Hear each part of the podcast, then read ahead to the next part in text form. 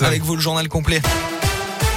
Et à la une de l'actualité, difficile de prévenir les suicides en prison. On vous en a parlé hier matin sur Radio Scoop. Le détenu retrouvé mort jeudi soir dans sa cellule de la Talaudière s'est bel et bien suicidé. L'autopsie a confirmé cette thèse qui était privilégiée depuis le début.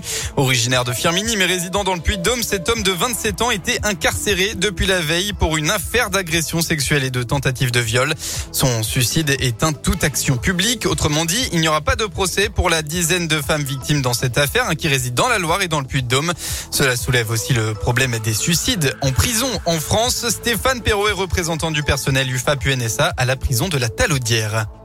Disons que c'est un peu le quotidien du surveillant pénitentiaire dans les prisons à l'heure actuelle. Euh, les suicides, c'est assez fréquent. C'est pas tous les jours, mais c'est assez fréquent. Ce détenu est arrivé deux jours avant son suicide. Donc, quand la, personne euh, arrive chez nous en prison, euh, il y a un entretien préalable avec tous les services compétents. Si on repère une fragilité, effectivement, on la signale et on évite de le laisser tout seul en cellule parce que sur les personnes suicidaires, vaut mieux qu'il soit devant cellule que tout seul. Là, ils étaient devant cellule, le problème ne se posait pas. Maintenant, avec des moyens supplémentaires en termes euh, d'effectifs, ça n'aurait pas changé le souci. Pour moi, le problème à l'heure actuelle, c'est le problème de formation des agents par rapport à ce genre de situation. Pour mettre fin à ces jours, cet homme de 27 ans a profité du rasoir à l'intérieur dans le package fourni aux prisonniers arrivants.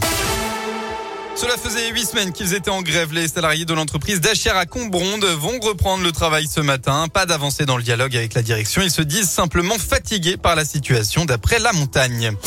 Un homme de 32 ans mis en examen et incarcéré pour viol à Vichy dans l'Allier. Il est accusé d'avoir violé une femme de 45 ans dans les toilettes de la gare il y a 10 jours. Il a été confondu par la vidéosurveillance et avait été interpellé deux jours plus tard. Et puis c'est toujours un événement dans la région, l'arrivée du Beaujolais nouveau. La mise en percée ce soir à partir de 23h dans le Rhône. Ce seront plus de 40 millions de bouteilles de Beaujolais nouveau qui seront commercialisées en France, mais aussi à l'étranger dans plus de 110 pays. L'actualité, c'est aussi cette bonne nouvelle. La vaccination contre le Covid-19 a fortement contribué à faire chuter les hospitalisations des plus fragiles, en particulier les personnes âgées. C'est ce que confirme une étude publiée par Santé publique France entre mars et mai dernier.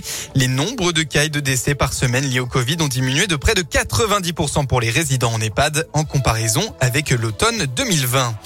La Fédération nationale des pompiers est pour afin de ne pas jouer les simples ambulanciers et de pouvoir mieux se concentrer sur les missions spécifiques de soldats du feu. À l'inverse, les médecins urgentistes sont contre. Ils y voient une perte de chance pour les, patients.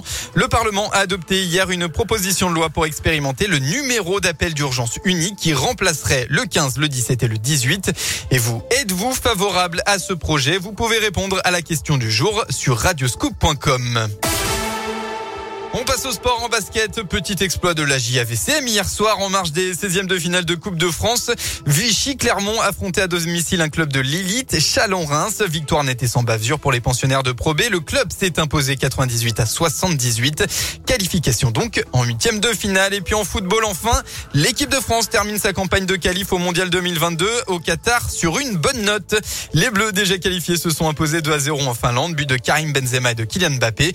C'est l'Ukraine qui jouera les barrages après sa victoire en Bosnie 2 à 0.